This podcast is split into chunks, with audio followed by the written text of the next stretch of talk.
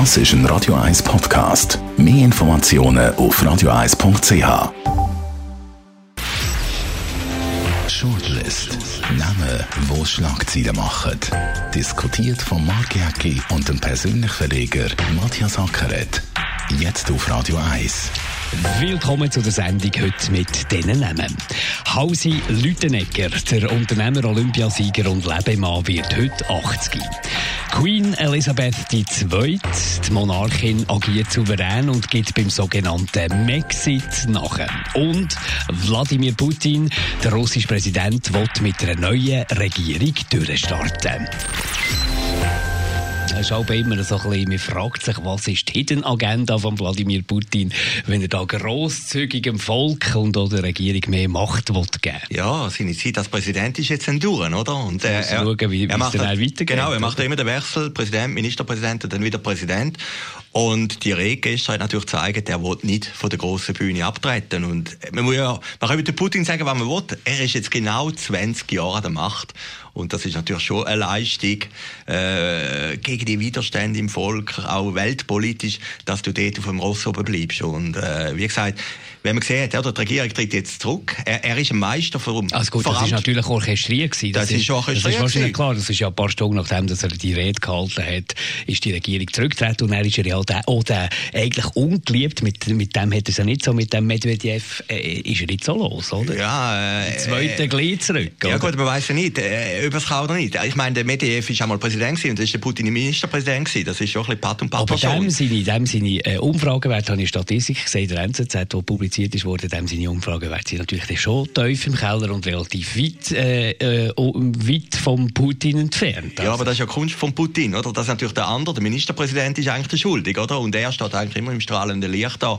Sein Problem ist wirklich, dass jetzt die Amtszeit von ihm als Präsident wieder fertig ist, oder? Und jetzt gibt er ein Parlament vermeintlich mehr Macht auf der einen Seite und auch der Regierung. Und der nächste Ministerpräsident wird höchstwahrscheinlich wieder der Putin sein, oder? Also es ist eine Vorbereitung auf das, oder? Und der Medvedev hat natürlich schon wieder ein Schöppli.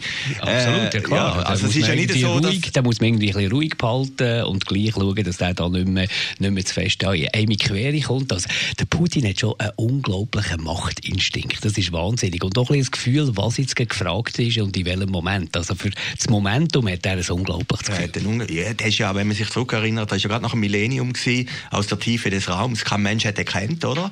Und äh, plötzlich war er Ministerpräsident gewesen, ich glaube etwa 2. Januar, Jahr 2000, oder? Wo, wo, wo er der mächtige Mann war. Und er ist natürlich der alte, wie soll man sagen, der alte KGB-Agent, der in Deutschland war. Und der Antrieb von seinem Handeln, habe ich irgendwo mal gelesen, äh, ist der Untergang von der Sowjetunion, oder? Er wollte eigentlich Russland wieder die Größe geben und er hat das nie irgendwie bewältigt, nie verkraftet, dass die Sowjetunion plötzlich in sich zusammengefallen ist. Und er installiert ist, ja immer wieder Gremien in der Tradition von der Sowjetunion. Also es geht schon so aus, als, als würde er das wieder, wieder bauen irgendwie. Ja, da, also das ist eigentlich äh, der Antrieb von seiner ganzen Karriere. Und äh, ich mag mich noch gut erinnern, der Jelzin, oder, ist dort schon alkoholkrank gewesen, er ist irgendwie nicht mehr fix gewesen, oder? Und der ist dann freiwillig zurückgetreten, oder? Und er hat gesagt, da ist mein Nachfolger, der Putin, oder? Und dann ist eben der Putin gekommen. Und, äh, das, ja, das ist schon bemerkenswert. Zwei Jahrzehnte an der Spitze bleiben in einem Staat, der nicht demokratisch ist und wo alle halben immer im Bürgerkrieg ist, das ist eine enorme Leistung. Noch ein länger an der Spitze ist Queen Elizabeth. Gut, das ist mehr ein Folklore natürlich und, und Symbolik. Aber jetzt da bei dem Maxit, wie man ihm ja sagt, Meghan Markle und der Prinz Harry, der nicht mehr in dem, im Inner Circle von den Royals mitschaffen, lieber ein bisschen eigene Projekte mitverfolgen und dann nicht mehr die Protokolle, die strengen Protokolle müssen einhalten. Da hat sie ja wieder einen ist souverän reagiert.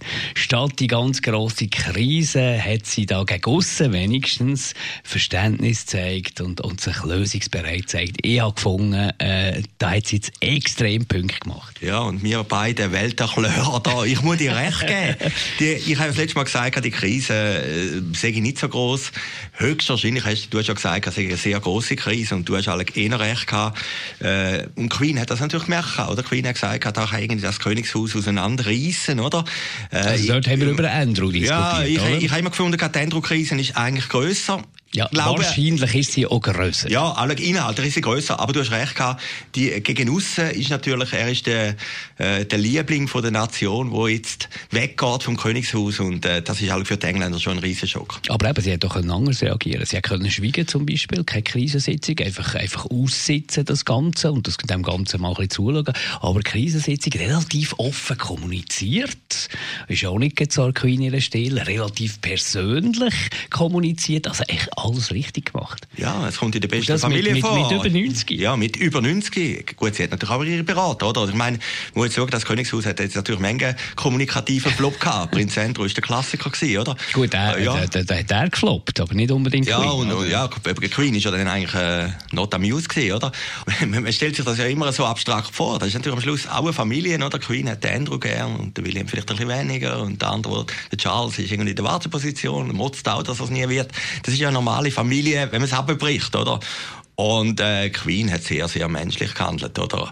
Ich glaube, das Opfer von der ganzen Geschichte, wie gesagt, ich bin ist der Harry. Wird der Harry sein, ja. ja, absolut ja, ja, ist klar, der Meghan wird dem irgendwann mal den Schuh geben. Oh, ich glaube... Ja, ja nein, ich meine, die wird dann nicht mehr nach, die wird dann nicht mehr nach England zurückkehren. Das ist ein bisschen Verschwörungstheorie, aber, aber warum nicht? Warum nicht? Ja, klar, aber die Meinungen sind ja gemacht in die Richtung. Also. Meghan, die Böse eigentlich, wo der Harry dort rauszieht aus dem Königshaus mit, mit Druck wahrscheinlich. Er, der so ein bisschen als... Ja, Lulatsch und ja, so. Hingen nachher der Pantoffel, hingen genau, genau. nachher der Zeugs und, und die ganze königliche, die, der, der Mythos ein bisschen Gefahr bringt natürlich. Also, ja. es, es bröckelt schon brutal im Moment. Ja, gut. Bei der Megan, ich, ich meine, ist sie böse oder nicht? Keine Ahnung.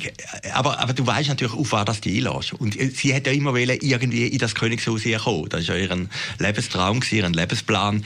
Und da hast du einfach gewisse Funktionen, oder? Und du kannst natürlich, und da muss man auf die andere Seite wieder bewundern, und sagen, wenn es dir natürlich klingt, nach anderthalb Jahren, ich glaube, die Hochzeit war vor anderthalb Jahren, schon das halbe äh, britische Empire da zu sprengen, ist auch eine gewisse Leistung. Und äh, wahrscheinlich Korken knallen bei Netflix, da gibt es ja die, die berühmte, die beliebte äh, Serie The Crown, was ein bisschen um die, um die Monarchenfamilie äh, geht von England. Also die nächste Staffel schreibt sich eigentlich quasi wie von allein und Meghan als Schauspielerin könnte sich theoretisch dort auch selber spielen, also dort äh, ist, ist, ist Stoff ist da. Ja, und der Harry hat natürlich schon, wenn er jetzt aus dieser Familie rausgeht, du bist dann draußen, oder? Also du bist dann irgendwo... es geht ja. ja. nicht ganz aus. Und Queen Nein. hat ja dort auch, ja, aber, hat ja dort noch nicht alle Brücken äh, ja, ja, hinter sich abgebrochen. Klar, er kann natürlich höchstwahrscheinlich schon, aber er hat nicht mehr die Funktion, die er jetzt hat. Finanzielle Probleme, das ist ja nicht die Frage, oder? Aber der lebt in Kanada und äh, eine Frau, die sehr ehrgeizig ist in Hollywood, oder?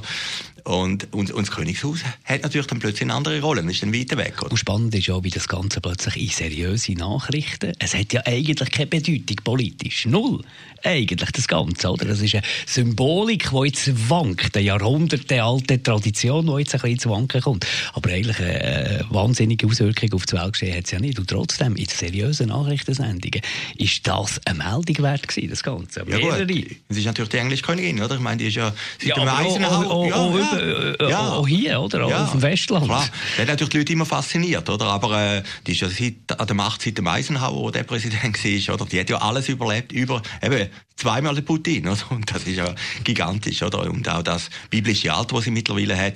Nein, das ist eine bemerkenswerte Frau und, und wie sie es jetzt durchgezogen hat, ist von einer erstaunlichen Coolness. Wie, wenn man es vorne gelesen hat, alle die Medien, es hat niemand mit dieser Variante gerechnet. Nein. Oder man hat ja. gesagt, es gibt einen absoluten Bruch oder die anderen vereinnahmen es. Und wenn man sich ein bisschen zwischen den Zielen liest, es ist natürlich auch sehr subtil, oder? Er ist irgendwie schon draußen, oder? Es ist nicht ein äh, 10 zu 0 Sieg für die beiden, oder? Sie sind halt gleich draußen, aber man hat den Familienfrieden auch retten Gehen wir zum Hausi Lüttenegger, ohne Legende, noch nicht ganz so alt wie Queen, aber heute wird er 80. Heute ja, er war 30 gewesen, wo sie am Machen ist, oder? Ja, und ist dort noch, hat sie die Firma aufgebaut. Happy, Happy Birthday. Birthday ja. Multimillionär, Lebemann, Unternehmer, Showman, äh, Filmschauspieler. Und Olympiasieger. Er ist nicht Olympi nein, nein, da muss man sagen, er ist nicht Olympia Zweiter gewesen, und auch nicht Olympia Dritter und auch nicht Teilnehmer. Er ist Olympiasieger, oder?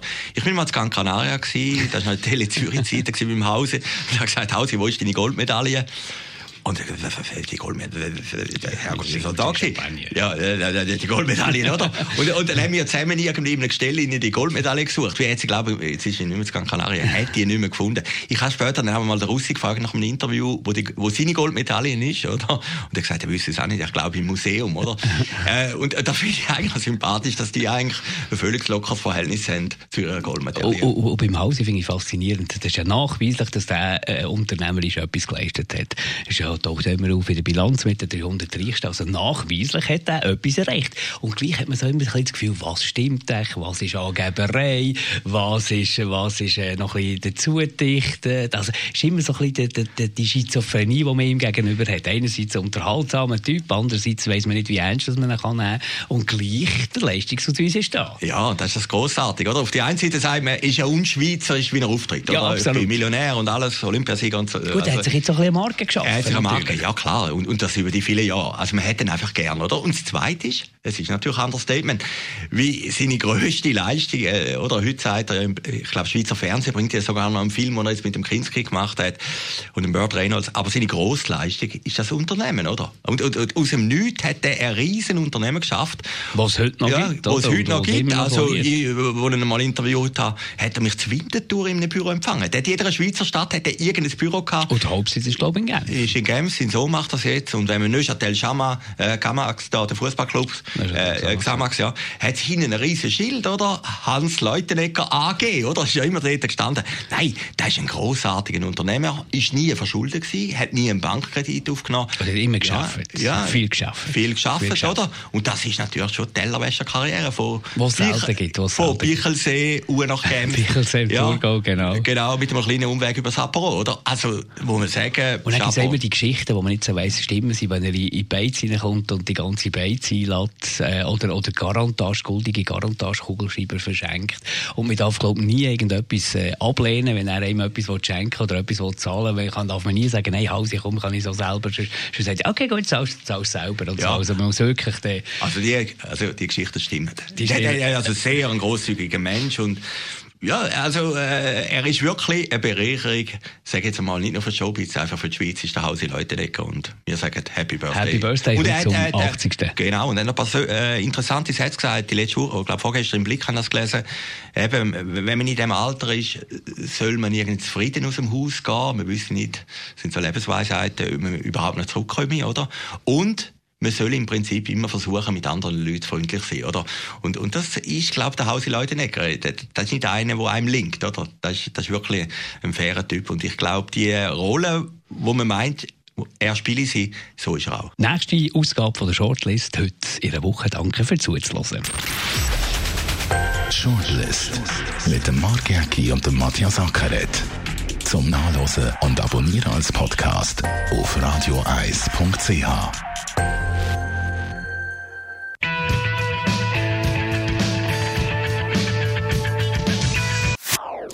Das ist ein Radio 1 Podcast. Mehr Informationen auf radioeis.ch.